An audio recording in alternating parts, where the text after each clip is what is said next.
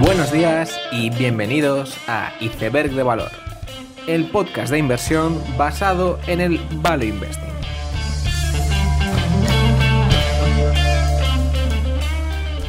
Bienvenidos los seguidores de Leo Messi, bienvenidos a Iceberg de Valor. En este último miércoles de estas dos primeras semanas de diciembre hemos tenido la lectura de la inflación americana y este dato era más bajo de lo esperado, con un 0.1% mensual en global y un 0.2% en el core frente al 0.3% esperado en los dos datos. De esta forma, la inflación general americana se colocaba en 7.3% y el core en 6.1% año a año, cifras notablemente por debajo de las expectativas. Sin embargo, y contra todo pronóstico, el mercado recibe esa nueva información con bastante negatividad y probablemente si a cualquiera nos hubiesen dicho que la inflación bajaba más de lo esperado, esperaríamos optimismo en el mercado, algo que no se acabó produciendo. De alguna forma también existía el miedo al anuncio de la Reserva Federal que posteriormente subiría tipos 50 puntos básicos, según lo esperado, pero que anticipaba que necesitarían más indicadores positivos para que las subidas de tipos parasen. Por lo tanto, el mercado ha pasado de estar preocupado con la inflación a estimar que este problema está bien encaminado, siendo la actual preocupación la severidad de las medidas de la Reserva Federal, con Jay Powell jugándose su legado y haciendo todo lo posible para que la inflación no quede instalada en la mente de las empresas y consumidores. La situación en Europa ha sido muy similar, con Alemania reportando un 10% de inflación año a año, por debajo del 10.4% del mes pasado, también dando muestras de ese alivio en la inflación, pero otra vez con el Banco Central Europeo subiendo tipos 50 puntos básicos y dando señales de que a futuro vienen todavía más subidas de tipos. En Inglaterra la inflación se quedaba en 10.7% frente al récord registrado en octubre de 11.1% y aquí también por debajo de las expectativas. Una vez más, el Banco de Inglaterra estimaba que el país había llegado al pico de la inflación, pero subía 50 puntos básicos, añadiendo incertidumbre al entorno de forma muy similar a lo que lo han hecho los demás bancos centrales. En cuanto a los resultados empresariales, teníamos los de Coupa, la conocida compañía de software corporativo de pagos, que no solo presentaba resultados, sino que anunciaba su adquisición por Toma Bravo, el fondo de private equity que precisamente hace unas semanas anunciaba que había captado 32 mil millones de dólares en fondos para invertir en empresas tecnológicas. Pues bien, ya tenemos la primera víctima o el primer agraciado que viene de esos 32 mil millones. Como siempre, esto ocurre después de que la acción sufra una abismal bajada desde sus máximos, como ya ocurrirá con Avalara, y donde la directiva se ve incapaz de hacer los recortes que son necesarios en la compañía para producir beneficios por lo menos sabemos que a Toma Bravo este tipo de casos le están teniendo que funcionar bien, ya que si los recortes en Avalara no fuesen bien, pues dudo que se lanzasen a hacer otro caso similar en tan poco tiempo. Mientras tanto, Coupa publicaba una presentación argumentando la buena noticia que era la adquisición en un tipo de presentación que es como el mundo al revés, donde una empresa antes te hablaba de sus bondades, precisamente ahora te habla de lo mucho que se ha deteriorado el negocio, de que el consenso de analistas será demasiado alto y que por lo tanto la compra de Toma Bravo es una bendición divina, todo, como no, para conseguir los votos de los inversores. Esta semana también teníamos la noticia de que Constellation Software va a hacer su segunda spin-off, Lumin Group, subvertical de software de media y comunicaciones, que sería su segunda spin-off después de Topicus. Parece que se están gestando muchos cambios en Constellation, ya sea por el cambio a hacer adquisiciones más grandes con deuda y también con la nueva tendencia a hacer spin-offs, en lo que parece que va a ser ya una práctica habitual en los siguientes años y lo que parece que va a ser una nueva fuente de generación de valor. Y también lo que va a ser bienvenido es tener la posibilidad de invertir en más compañías cotizadas, lo cual siempre es una noticia positiva y más aún si es que nacen con la cultura corporativa de Constellation. Durante estas semanas también presentaba resultados Olis, la compañía de retail americana de closeouts, es decir, tiendas de artículos descontinuados y excedentes de inventarios que Olis compra con mucho descuento para finalmente ofrecérselo al consumidor a precios bajos. Una vez más, Olis decepcionaba con un crecimiento de ventas comparables del 1,9% frente al 3% guiado en el rango bajo, cifras que no convencían. Al fin y al cabo, si algo hay en el contexto actual es inventario sobrante de productores y retailers y los inversores no esperan otra cosa más que la época dorada de los closeouts en Estados Unidos, algo que no se está llegando a materializar. Las palabras de la directiva no suenan especialmente convincentes, echándole la culpa de la situación al mal tiempo, inflación y el entorno promocional de los demás retailers,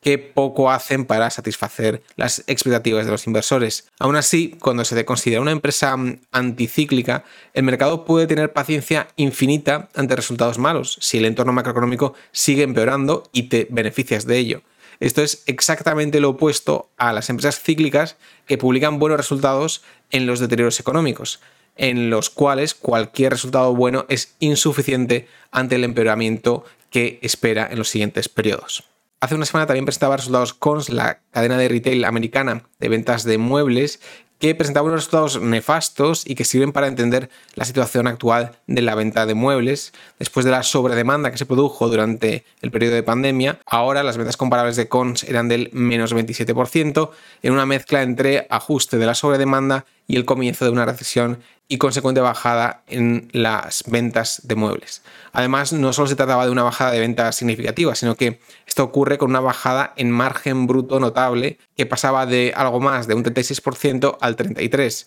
como consecuencia de tener que deshacerse de todo el inventario acumulado en los meses anteriores épocas duras para los retailers, especialmente los de muebles, donde es verdad que a nivel de margen bruto nos tenemos que estar aproximando al fin de las rebajas y en cuanto a ventas es probable que tengamos también cierta reducción en las bajadas de las mismas. Una empresa que no cotiza, pero que ha presentado su informe actualizado esta semana es Turo, la participada de IAC de alquileres de coches entre particulares. Turo publicó su prospecto de salida a bolsa hace unos meses, sin embargo no acabó ejecutando esa salida, por lo que ahora está en un limbo donde trimestralmente actualiza su prospecto para reflejar los datos del último trimestre.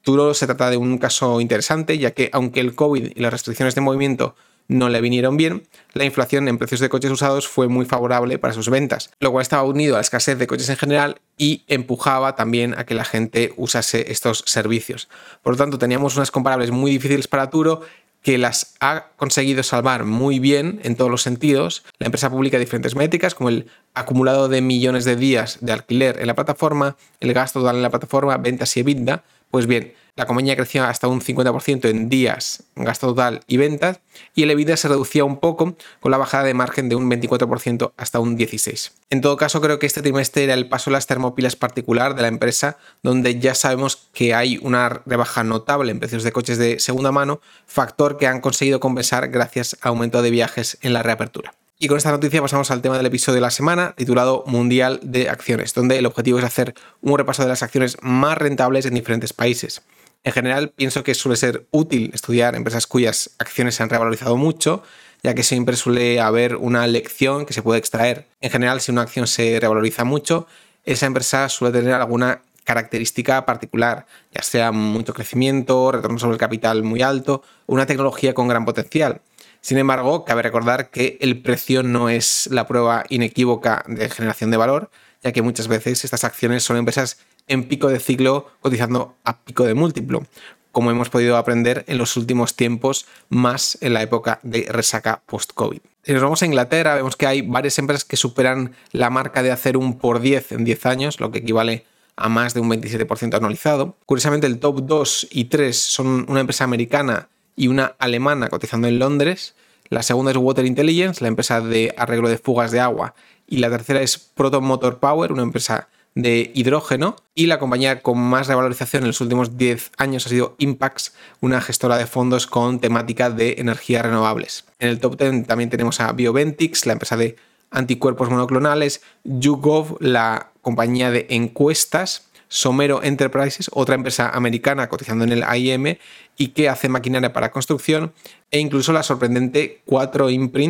Que provee de material promocional para empresas. De hecho, 4 Imprint está en el mismo sector que Camalún, eh, cuyo fundador sale en INNIC, y sorprende como literalmente una empresa que se dedica a fabricar material promocional como cuadernos, botellas, mochilas con el logo de tu empresa, haya podido componer su acción al 30% anualizado en los últimos 10 años. La compañía de mayor capitalización en esta clasificación es Asted, la conocida empresa de alquiler de maquinaria, especialmente en Estados Unidos. Por lo tanto, parece que no hay patrones claros en cuanto a temáticas en el Reino Unido, pero sí que llama la atención que haya tantas empresas extranjeras entre las que más se hayan revalorizado en Inglaterra. Pasamos a Suecia, donde aquí sí que no hay escasez de empresas con grandes revalorizaciones. Además, en Suecia tenemos el caso de Exatronic, que seguramente ha sido una de las acciones más rentables del mundo en los últimos 10 años, con una revalorización de 370 veces su cotización. Se trata de una empresa de componentes de fibra óptica y que crece de forma orgánica e inorgánica. La tendencia actual de las redes de transmisión de Internet es clara, hay mucha inversión necesaria en ese tipo de cableado de fibra y componentes adyacentes, aunque tengo que decir que me llama la atención esta revalorización teniendo en cuenta que esta inversión en material, que es la que produce Exatronic, tiene un carácter puntual. Por lo tanto, está por ver el nivel de ventas en la que se queda la empresa en el 2027, cuando la inversión en fibra empiece a decrecer. En el top 2 de Suecia también tenemos a Invisio, una empresa de componentes auditivos para el sector militar, y como tercero a Vitec, la conocida empresa de consolidación de software vertical. Otras empresas en la lista, como suele ser habitual en Suecia, son las relacionadas con la biomedicina. Por ejemplo, tenemos a Biotage, una empresa que produce componentes y máquinas que se usan en la investigación de medicamentos y ensayos clínicos y ha crecido orgánicamente y adquisiciones. Tenemos las industriales consolidadoras que han salido en el podcast alguna vez, como Nive o Lagenkrat, y finalmente otras dos del sector de subcontratación de fabricación como Note o Micronic, que han multiplicado su cotización 20 veces en los últimos 10 años. En Finlandia tenemos muchas menos empresas porque lógicamente es un país más pequeño, pero donde hay que destacar a Revenio, la compañía de diagnóstico de salud ocular de este país. También por encima del por 10 en 10 tenemos a Neste, la empresa que genera biodiesel a través de residuos y basura que lógicamente ha tenido un gran empuje en los últimos años. Y también en Finlandia destacar, aunque con menos rentabilidad, el sector de la fabricación con Incap y Scanfield en la parte alta de la tabla. En Noruega, también en la parte alta, se cuelan algunas empresas de shipping como AMSC o Flex LNG, pero aquí también tenemos compañías medtech como Medistim o Arctic Times y donde también entra Kitron en el sector de fabricación. En Alemania también se repiten algunos sectores, con Formicom en el sector de biosimilares y Sartorius en ciencias de la vida, Verbio en biocombustibles y en general la gran presencia de empresas de software o integradoras, ya sea Adeso, Secunet en ciberseguridad o la conocida Nemetschek, todas muy por encima del por 10 en 10 años. En Francia tenemos una lista más diversa, con desde Fontaine Payot, el fabricante de catamaranes, Trigano, el de caravanas, Guillemot, ayudado por el boom de la pandemia, y otras conocidas como Esker en el software de pago corporativo. Si ya vamos a Italia, vemos que cuesta un poco más poder encontrar empresas que hayan hecho un por 10 en 10 años y donde la más destacable es la integradora Reply con más de un por 20 en 10 años. También arriba en la lista la reciente integradora opada B-Shaping the Future e incluso una desarrolladora de videojuegos italiana como Digital Bros. De hecho, también en la parte alta de esta lista está el EN, la empresa que fabrica láseres para eliminar tatuajes, que imagino que mucha gente tenía en mente que ahora venía una ola de borrado de tatuajes, y efectivamente EN ha conseguido aprovecharse de esta tendencia de forma rentable. Ya por último, si vamos a Canadá, es verdad que encontramos muchas empresas de materias primas, como no podía ser de otra forma, pero también tenemos a Hamilton Thorne, la empresa de productos para la reproducción asistida, con un por 50 en 10 años, y otras conocidas como Constellation, GoEasy, Cargojet o Void Group. En España, decir que el por 10 en 10 solo lo tienen dos empresas, que son Altia y Solaria, aunque es verdad que en los últimos tiempos ha habido otras empresas como EIDF que no salen en la lista y que han tenido una revalorización todavía mayor u otras también que han sido opadas y no salen, pero donde queda claro que la generación de energía fotovoltaica ha sido el sector más rentable en España en los últimos años. Y con las empresas españolas terminamos el episodio. Espero que os haya gustado. Darle like y suscribíos. Nos vemos en el siguiente capítulo y seguid aprendiendo.